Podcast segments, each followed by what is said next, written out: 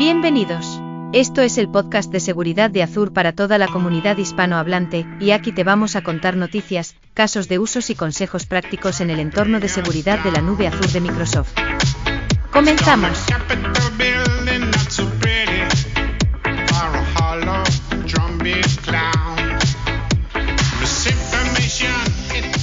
Hola a todos, bienvenidos a un nuevo episodio del podcast de seguridad de Azure. ¿Qué tal? ¿Cómo estáis chicos? Javier, Marcelo. Hola chicos, ¿qué tal? Muy bien, David, muy bien. Ya esperando poco a poco. Llega el verano casi ya, ¿no?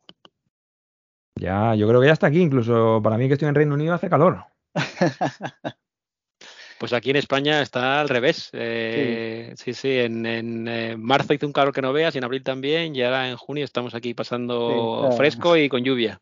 Muy raro. El tiempo inglés.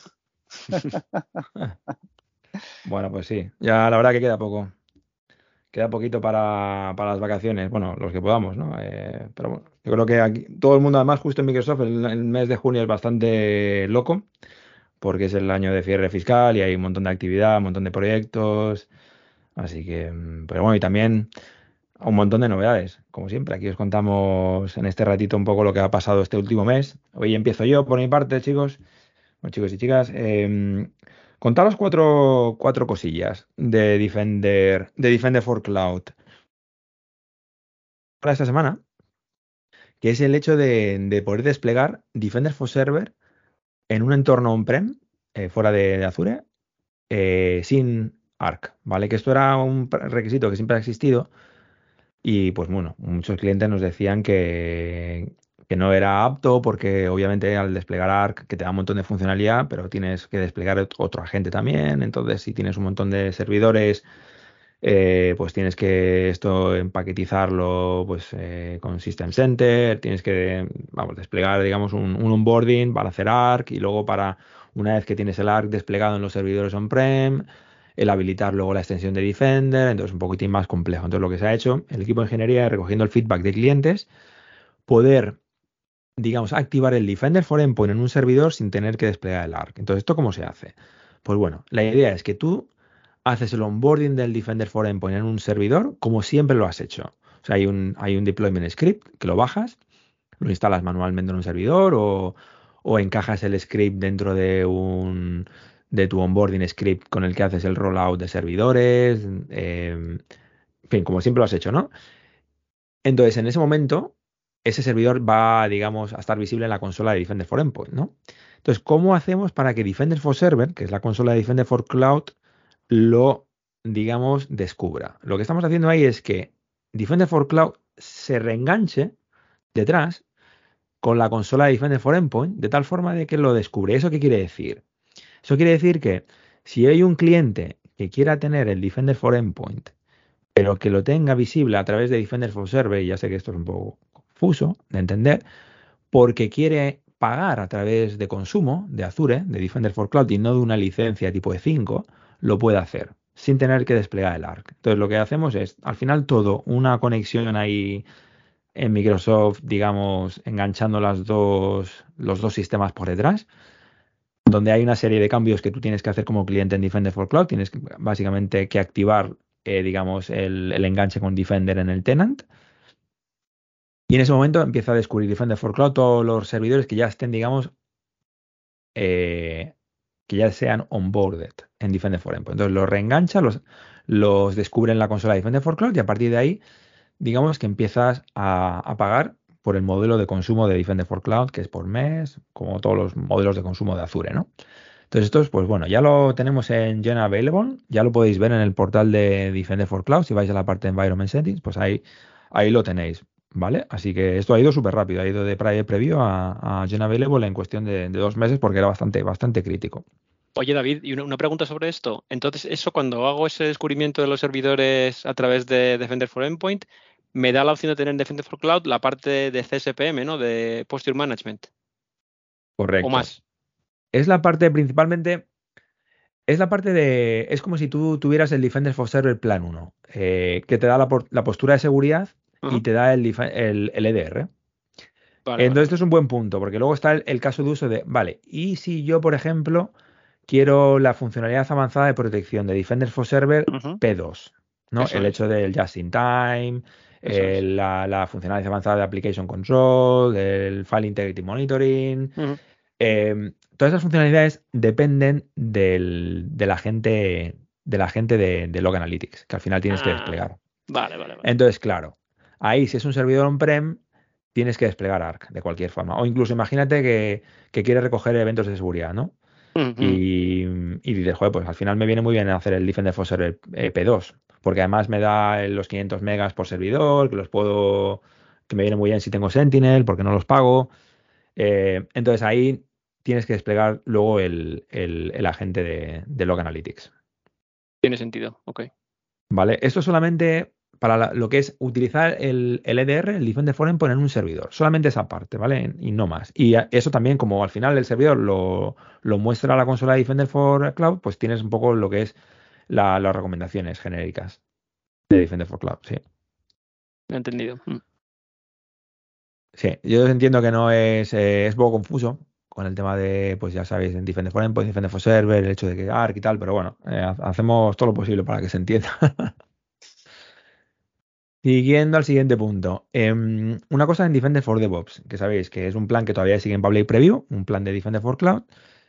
Em, hay una integración nueva que hemos sacado ahora con, con Azure DevOps. Ya sabéis que Defender for DevOps pues, eh, lo que te hace es monitorizar la postura de seguridad en el pipeline. Y se integra ahora mismo con GitHub y con Azure DevOps. Con Azure DevOps estamos trayéndonos también lo que son los resultados del escaneo de, en el código y el escaneo de las tipo Terraform, tipo ARM y tal, que ese resultado solamente se quedaba, se quedaba en la consola de Azure de DevOps, no se llegaba a tener en, Defender for Cloud. Entonces ahora ya está disponible. Entonces, digamos que, el, que las capacidades que hay de Defender for DevOps para GitHub y para, y para Azure DevOps están ya bastante.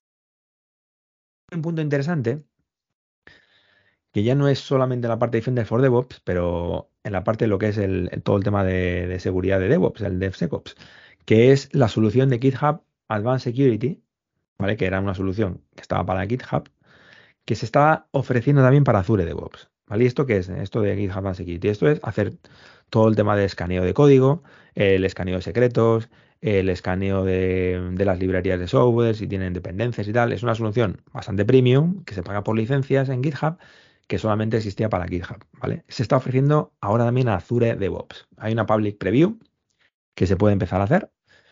Entonces, claro, te da, porque Azure DevOps no tenía una, funcionalidad de caja como la que teníamos en GitHub Advanced Security. Entonces, ahora se ofrece a Azure DevOps como public preview, la integras en el pipeline de Azure DevOps y la clave va a ser cuando toda esa información te la lleves también a Defender for Cloud a la consola del, del, analista de seguridad o el arquitecto de seguridad de cloud, ¿no? Entonces, tienes ahí un montón de, información que no tenías. Y ya os digo, esto, digamos, la integración total del GitHub Advanced Security con Azure DevOps y llevar todo eso a Defender for Cloud, eso va a estar en septiembre. Ahora mismo está en, en Public Preview.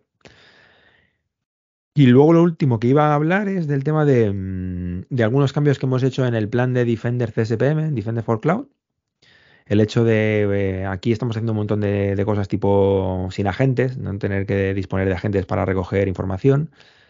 Y hemos hecho un cambio en el plan de Defender CSPM para no usar más en este plan la solución de Qualys, por, todo el tema de descubrimiento de, contenedores, manejo de vulnerabilidades en contenedores, para utilizar la de Microsoft, la que es Defender Vulnerability Management, ¿vale?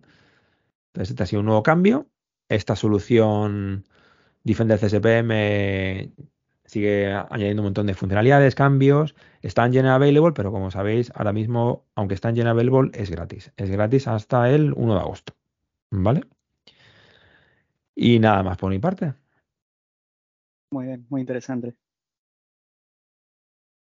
Pues. Estupendo.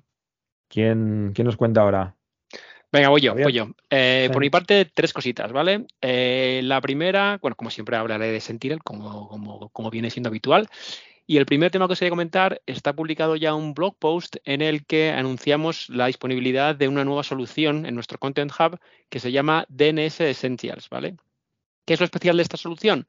Que lo que hace es basarse en nuestro esquema normalizado de eventos DNS, con lo cual yo puedo desplegar la solución, eh, que incluye determinadas, una serie de, analíticas, de, reglas de analíticas, de detecciones, de hunting queries, etcétera, y automáticamente voy a ser capaz de beneficiarme de esas eh, detecciones, de ese, contenido, para todos los diferentes eh, orígenes de datos de DNS que se soportan en nuestro esquema normalizado. Es decir, eh, Infoblogs, Windows DNS, eh, CoreSeek, eh, CoreLightSeek, etcétera, etcétera, ¿vale? Todas las diferentes soluciones que soportamos. con lo cual, bueno, es la segunda solución que tenemos de este tipo. Ya está publicada hace tiempo la de, la de Red, la de Network, Sessions, que es lo mismo, ¿vale? Es capaz de de tener una serie de, contenido, de detecciones de hunting queries, etcétera, que eh, detectan ese, ese, comportamiento en 16 diferentes eh, dispositivos de seguridad de, red, ya sea eh, un firewall de Palo Alto, ya sea de Fortinet, ya sea de Checkpoint, cualquiera que sea el, origen de datos, lo detectaríamos con la misma regla, con el mismo conjunto de reglas. Con lo cual ya tenéis ahí ese otro para DNS. También tenemos un, nuevo blog post para la parte de SAP eh, y en concreto para la parte de respuesta a eventos o a vulnerabilidades o a incidentes en nuestro entorno de SAP. Eh, en el ejemplo que, os pongo en el, en el link aquí en, el, en la página, eh, podéis ver de qué se trata. Es básicamente una, ejecución de una orden privilegiada, eh, como puede ser una transacción concreta que, se ejecuta en el sistema de SAP, y automáticamente lo que somos capaces es de eh, lanzar, obviamente, una, alerta, un incidente de esa actividad que se ha visto, que se ha ejecutado en el, sistema SAP, y además tener una acción de respuesta. en este caso lo que hacemos es que utilizamos una conexión SWAP de, de SAP para automáticamente bloquear al usuario que ha realizado esa acción, esa acción privilegiada. Con lo cual, bueno, se puede un poquito ver en ese, en ese blog post la, historia, el, diferente contexto en el que se puede hacer esta, esta integración, esta respuesta automática, para que veáis cómo funciona esa parte de respuesta automática para, SAP. Y lo último que quería comentar es otro, un, workbook nuevo, que bueno, eh, workbook, como sabéis, son los, nuestros dashboards, ¿no? nuestros eh, reportes visuales pero este en concreto eh, eh, va más allá. Eh, se llama el DCR Kit, el Data Collection Rule Kit, y lo que hace es que te permite crear, editar y monitorizar todas nuestras Data Collection Rules en, el entorno de, Azure, no solo para Sentinel, sino también para Azure Monitor. Con lo cual podemos, a veces esta creación de, Data Collection Rules pues es un poco más complicada y no todo estaba soportado a través del portal, pero con este nuevo workbook podemos hacer la creación, editar esas Data Collection Rules, eh, mirar cuáles tenemos creadas, añadir, quitar específicos eh, eventos que queremos añadir o, eliminar, con lo cual una, buena, una muy buena manera de facilitar la administración y la gestión de esas Data Collection Rules. Y nada más por mi parte. A ver, una, preguntilla, no sé si lo has comentado, me he perdido. ¿El, playbook este nuevo para SAP es parte de la solución en el Content Hub o se despliega directamente desde la solución? Pues sí, efectivamente, está incluida la solución de, SAP. Es uno que se llama, es un playbook que se llama SAP Incident Handler eh, y además está guay porque lo que hace es que eh, envía un mensaje a Teams eh, lo que llamamos una adaptive card. Es una, es una especie de, visualización más bonita del mensaje de Teams que te permite tener unos, botones para interactuar con, ese, con esa visualización. ¿no? Entonces, pues, puedes decirle a esos botones, oye, eh, opción del botón eh, bloquear al usuario, opción de ignorar el, incidente y, cerrarlo. ¿no? Entonces, puedes interactuar con ese incidente a través de los botones que se dan en la opción de, en el mensaje de Teams, con lo cual está, está bastante, bastante chulo. Genial. Y la, solución de SAP está creciendo un montón, ¿eh? ¿Cuántas reglas analíticas? Como 60 y tantas ya. Sí, sí, más, de 50 iba a decirte, sí, sí. Eh, sin duda un montonazo de, reglas y muchísimo contenido para enriquecer un poco esa parte de, SAP, que bueno, es un, es un tema bastante diferenciador de, de Sentinel con respecto a otros competidores. Genial. Súper. Muchas gracias, Javier. Muy bien, pues pasamos a Marcelo y al mundo de la identidad. ¿Qué tal, Marcelo? Así es, ¿qué tal? ¿Qué tal aquí? Muy bien. Bueno, eh, tengo hoy cuatro cosas para comentar y como siempre digo, hay muchas más, así que vamos a poner los links de, como, como un bonus, vamos a decir. Eh, pero voy a comentar las cuatro principales, ¿sí? Eh, bueno, como, como, dijimos la vez pasada, eh, se, nos, se nos acercó, bueno, se, se, nos acercó, no. La vez pasada estuvimos hablando un poco de build y de varias novedades que se comentaron ahí. Ahora puedo comentar algunas más porque justo la, grabación del podcast nos coincidió con que esta novedad se anunció después y es una muy importante. Eh, bueno, para la gente que esté usando este, este tipo de soluciones que voy a comentar ahora. Así que bueno, eso, cuatro, cuatro novedades hoy. La primera, post-build, es que anunciamos algo llamado Microsoft Entra External ID for Customers. ¿Qué es esto?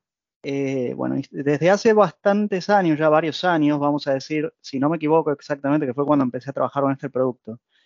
Creo que desde 2015 tenemos eh, Azure Active Directory B2C, que es lo que sería Azure Active Directory, pero para identidades de, consumidor final, ¿sí? de, cliente final, eh, que básicamente es, en términos simples, una instancia de, del directorio, pero digamos físicamente separada. ¿sí? Son dos directorios, eh, digamos, lo que es Azure Active Directory para, digamos, lo que es corporativo y lo que es Azure Active Directory B2C para el usuario final, consumidor final, son servicios que están completamente separados. Bueno, lo que hicimos ahora es anunciar algo muy, muy demandado por, clientes en general, que es, eh, vamos a decirlo en términos muy simples, la unificación de esto. ¿Sí? No es que estamos unificando, estamos eh, conectando de alguna manera estas dos soluciones, sino que lo que estamos haciendo es agregando varias de las características que, existen hoy en día en B2C en, en Azure Active Directory o sea que la experiencia va a ser una experiencia más unificada, ¿sí? Como siempre, esto, esto recién sale. Quiero decir que está en constante evolución. No estoy diciendo, y comento esto porque cuando lo compartí en LinkedIn eh, y también cuando comenté que respondí algunas preguntas en LinkedIn a gente que, bueno, esto, que, preguntaba en publicaciones de otras personas también, se generó un poco de polémica porque había confusión sobre lo típico. Si vamos a, a discontinuar B2C, ¿qué, ¿qué, es lo que va a pasar con la gente que ya lo está usando y más. Bueno, no. Lo, que me gustaría aclarar es que no se descontinúa nada porque hay miles de clientes usando B2C. Así que quienes están ahí se pueden quedar si, si, si quieren. Eh, quien no, quien está pensando en adoptarlo, la verdad es que mi sugerencia es mejor evaluemos todo lo que se ofrece hoy en día en esta nueva versión, vamos a decir, y si vemos que hay algo que, echamos en falta, que, que, digamos que no, que no tenemos todavía en esta nueva versión, bueno, quizás sí eh, no sé, valga la pena usar la, versión anterior, la que, digamos, la que existe hace años, ¿sí? Pero bueno, eh, tenemos mucha documentación muy interesante, sobre todo porque esto es algo que está muy relacionado también a desarrolladores. Eh, en esta documentación, entre, entre otras cosas, tenemos muchos ejemplos de código que explican cómo integrar diferentes aplicaciones desarrolladas en diferentes lenguajes y demás, así que sugiero, sugiero ver esto que va, a ser parte de los links que, vamos a compartir.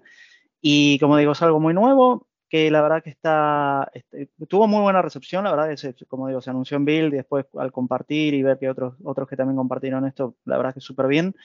Yo personalmente ya estuve jugando un poco y, bien, la verdad es que, que, sí, yo si, hubiese sido cliente también hubiese, hubiese pedido esto. Así que bueno, ya lo tenemos, ya es una realidad. Así que eso como, como primera novedad. Em, segunda novedad. Em, vamos a, bueno, no, vamos, no, ya lo tenemos disponible. Podemos consultar eh, el SLA de nuestros tenants de Azure Active Directory. Eh, sabemos que el SLA, bueno, vamos a decirlo, tenemos eh, el SLA que, prometemos, digamos, es el 99.99%. Bueno, hoy en día ya lo que tenemos es, y como siempre apuntando a ser lo más transparentes posible, tenemos la posibilidad de poder consultar por cada uno de nuestros tenants. Hay organizaciones que tienen múltiples tenants por diferentes necesidades, así que bueno, eh, a veces esto es, necesario. ya podemos consultar nuestro SLA individual por tenant. En esta primera, mm, vamos a decir, primera iteración de esta nueva, vamos a decir, de esta nueva característica, novedad, eh, esto va a estar disponible para tenants que tengan más de 5.000 eh, autenticaciones únicas por mes, ¿sí? Eh, lo que llamamos monthly active users. Eh, entonces, no es porque los que tengan menos de 5.000 están excluidos de alguna forma, no, esto es porque, bueno, primero lo, estamos lo estamos liberando para simplemente para quienes están por encima de los 5.000 y ya después en, iteraciones posteriores, bueno, ya, ya liberaremos para el resto, ¿no? Entonces, eh, como novedad es eso que uno puede ver su SLA individual. Anteriormente era un SLA unificado en general del servicio, así que, bien, ya digamos, conozco muchas organizaciones con muchos tenants, así que creo que esto es algo, es algo positivo. Esto viene de la mano también de algo eh, que, que, anunciamos hace ya bastante tiempo y que nos permitió, de hecho, ofrecer un SLA superior, que es lo que llamamos eh, Backup Authentication System.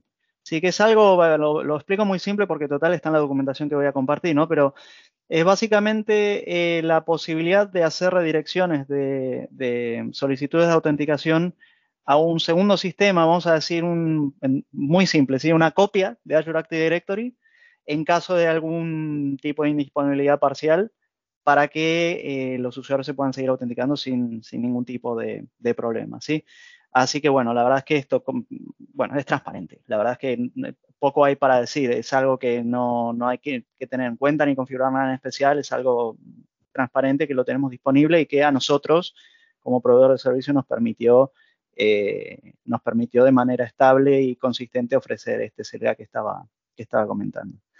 Después, tercera novedad súper interesante relacionada con eh, Conditional Access eh, anunciamos hace muy poquito lo que llamamos Conditional Access Authentication Strength eh, como parte de nuestras políticas de acceso condicional. ¿Qué es esto? Es también algo que eh, muchos clientes estuvieron pidiendo. Y lo voy a explicar con un ejemplo. vamos a decir, nosotros cuando creamos nuestras políticas de acceso condicional, entre varias cosas, las creamos quizás para limitar quién puede acceder a una aplicación, o quién puede consumir un recurso, sí, tiene varios usos, múltiples usos esto.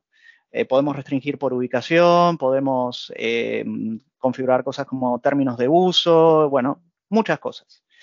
Ahora, esta, esta, mm, esta nueva funcionalidad, vamos a decir, o esta nueva característica, lo que nos va a permitir es también especificar qué tipo de segundo factor de autenticación queremos requerir. Y tiene muchos eh, usos súper interesantes esto, porque quiere decir que si yo voy a crear una política de acceso condicional para una aplicación que da acceso a mis usuarios a información que es potencialmente sensible, podría hacer algo como requerir un segundo factor, pero que ese segundo factor de los que tiene el usuario registrado, por ejemplo, sea el más fuerte. ¿Sí? Quiero decir, para dar un ejemplo extremo, en vez de dejar al usuario que use SMS como segundo factor de autenticación, puedo requerir que el usuario use una llave FIDO. ¿sí? Eh, puedo básicamente, esto apunta a que podamos, si queremos, aplicar medidas de seguridad como decir, quiero usar métodos de segundo factor de autenticación que sean resistentes a phishing. ¿sí? Entonces puedo hacer este tipo de cosas, o, autenticación basada en certificados, que es otra de las novedades que, comenté la vez pasada. Voy a volver a compartir el link si hace falta para que sea más simple para la gente que nos está escuchando. Pero bueno, podemos hacer ese tipo de cosas. Resumiendo, puedo tener, ofrecer, mejor dicho, granularidad en términos del, método que uso como segundo factor ante eh, un potencial eh, acceso a una aplicación que considero que da acceso a información sensible. Esa es la tercera novedad. Y la cuarta y última, muy breve, es eh, que anunciamos también lo que se llama el Authenticator Lite en Outlook, ¿Qué es Authenticator Lite? Bueno, muy simple. Eh, para aquellos que no tengamos instalado el Microsoft Authenticator, ¿sí? o una aplicación de autenticación que, digamos usemos para esto, solicitudes de, puede ser de, notificaciones push y demás, eh, el Authenticator Lite en Outlook, integrado en Outlook, lo que va a hacer es, como nos imaginamos, eh, enviarnos las notificaciones de autenticación a través, vamos a decir, de este, de este Authenticator Lite que está embebido en, en, Outlook Mobile. ¿sí? Entonces, eh, resumido, no necesitaremos tener la, Microsoft Authenticator instalada, sino que a través de, esta, de la disponibilidad de esta nueva de esta nueva versión light del Authenticator vamos a poder recibir las notificaciones directamente en, en el Outlook. Así que bueno, estas son las cuatro cosas que quería comentar. Hay más y compartiremos como siempre, pero la, considero que estas son las principales. Marcelo, yo tenía una pregunta, no quería interrumpirte la, la parte Adelante. de los SLAs. Sí, Eh, igual es bastante sencillo, pero bueno, aquí mi Vamos desconocimiento en cuanto a los SLAs de identidad de los tenants.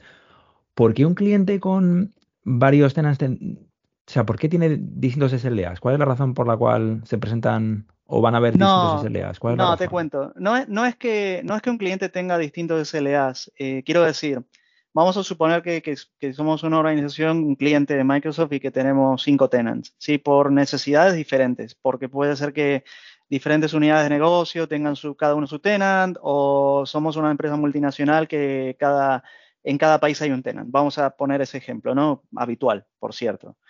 Eh, el SLA del servicio va a ser siempre el mismo. El SLA es el 99.99%.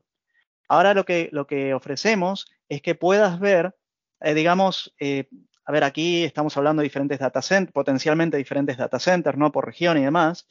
Y sabemos, eh, a ver, nos, nos pasó. eh, cuando un servicio es afectado, es afectado de manera parcial. A veces decimos, bueno, hay una degradación de servicio, está afectando a tales regiones, ¿no? Entonces, puede que, no sé, un, eh, un tenant de tu región no esté afectado, mientras que otro de, de que le corresponde a uno de los data centers de Estados Unidos sí. Entonces, esto es lo que te permitiría es ver eso, ¿no? ¿Cuál es tu SLA eh, para toda tu organización, vamos a decir? ¿Sí?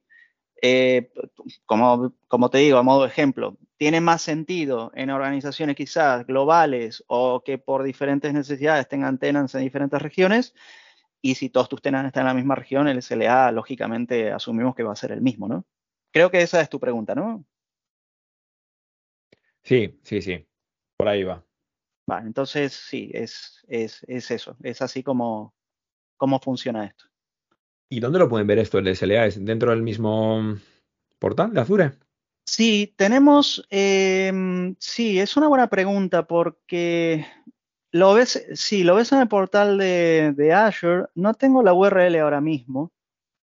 Eh, es una buena pregunta. La verdad es que no tengo la URL ahora. Eh, estoy buscando la. la ponemos, ¿sí? la ponemos en el blog. Sí, sí, sí, sí, que hoy estamos haciendo en, en- en directo esto, parece, y tenemos que estar buscando a medida que hablamos. sí, la voy a buscar y después te digo dónde está. Porque, a ver, lógicamente me animo a decir, porque esto es realmente una- un anuncio nuevo, ¿sí? Es de, es de ayer, ¿sí? Entonces me animo a decir que esto va a estar por fuera de, de tu tenant, porque si Mm. estamos hablando de algo global, me imagino que estará más bien asociado probablemente a suscripción o, bueno, lo, ten- lo- lo voy a ver y lo compartimos en las notas, sí, porque no. No, es interesante tengo esta parte, la verdad. Es lo que muchas veces te preguntan los clientes y, y el hecho de verlo, la verdad que es, Sí. es interesante. Bueno, y hay, perdón, ya que estamos con, con esto que parece que es en directo, ¿no? Hay una cosa más que, si tenemos tiempo, la comento muy rápido. Dale. eh, que se llama Cross Tenant Synchronization, ¿sí? Eh, que también es algo que anunciamos a finales de mayo. El Cross Tenant Synchronization, que vamos a decir, está apuntando principalmente ahora mismo para el acceso, como le decimos, single sign-on o seamless, ¿sí? el acceso transparente a aplicaciones. De hecho, esto está en GA, ya en General Availability.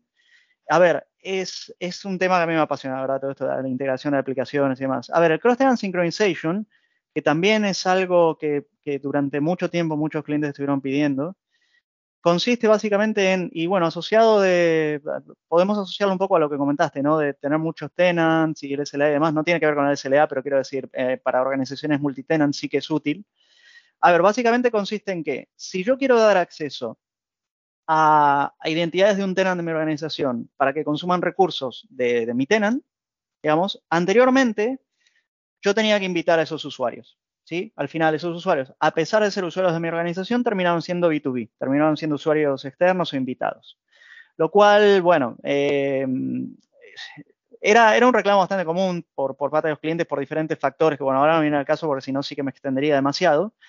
Pero, eh, vamos a ver, ahora esto que llamamos Cross-Tenant Synchronization for Seamless Application Access, lo que va a permitir es que en simples pasos, de hecho en tres o cuatro simples pasos, puedas dar acceso a usuarios de diferentes tenants de tu organización, por supuesto, a que consuman recursos y puede ser bidireccional y demás, ¿sí?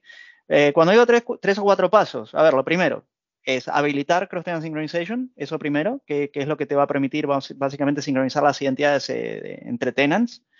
Lo segundo es configurar eh, lo que es el acceso o la asignación de aplicaciones. Eh, idealmente se puede automatizar, vamos a decir. Hay aplicaciones que te permiten el provisionamiento automático.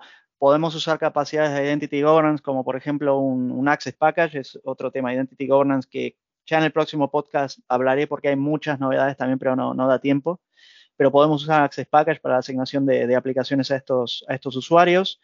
Y después lo que es el propio provisionamiento, de, las identidades en las aplicaciones. Como digo, todo esto se puede llegar a automatizar porque, por ejemplo, si hago este proceso a través de un Access Package, el propio proceso de onboarding o de aprobación de esa solicitud de acceso, si es que el Access Package eh, requiere aprobación de, las solicitudes de acceso, eh, todo, esto se, puede automatizar, salvo que alguien tenga que aprobar previamente una solicitud. Si, si, requiere aprobación, lo que pasará es que cuando se apruebe esa solicitud, quiero decir, si yo pido acceso a una aplicación, perdón, no a una aplicación, a un Access Package de otro tenant donde estoy siendo invitado, eh, en, ese sentido pueden pasar dos cosas, que no se requiere aprobación, entonces mi identidad se provisiona automáticamente en la aplicación o aplicaciones, pues un Access Package puede tener muchas, o bien este, esto puede suceder después que mi solicitud sea aprobada. Eh, así que bueno, pero como digo, no, no quiero profundizar mucho ahí porque es Identity Governance puro y duro. Y voy a comentar varias cosas, ya lo anticipo en el, en el, próximo, el próximo podcast, porque también estamos, estamos liberando muchas, muchas novedades, estamos anunciando muchas novedades en, en ese sentido. Así que bueno, eso, para recordar, Cross-Tenant Synchronization en GA desde hace muy poquito, eh, tres simples pasos para habilitarlo y tendremos todos los links en, la, en las referencias del podcast. Súper, Marcelo. Genial. Pues nada, hasta aquí hoy. Os dejamos toda la información en el blog, los links a la documentación y, nada más. Nos escuchamos otra vez en unas cuatro semanas, pues ya justo antes yo creo de irnos casi de vacaciones. En un Seguramente, sí, sí. pues sí. Bueno chicos, pues nada, muchas gracias por eh, contarnos las cosas, Javier, Marcelo y a todos. Gracias por escucharnos y hasta dentro de poco. Gracias, gracias como siempre. Un saludo. Adiós. Gracias por escuchar el podcast de seguridad de Azur. Podéis encontrar más información y las notas del episodio en nuestra web en adsecuritypodcast.net es. Si tenéis alguna pregunta, nos podéis encontrar en Twitter en Podcast Azurees. La música de fondo es de techmister.org y licenciada con Creative Commons License.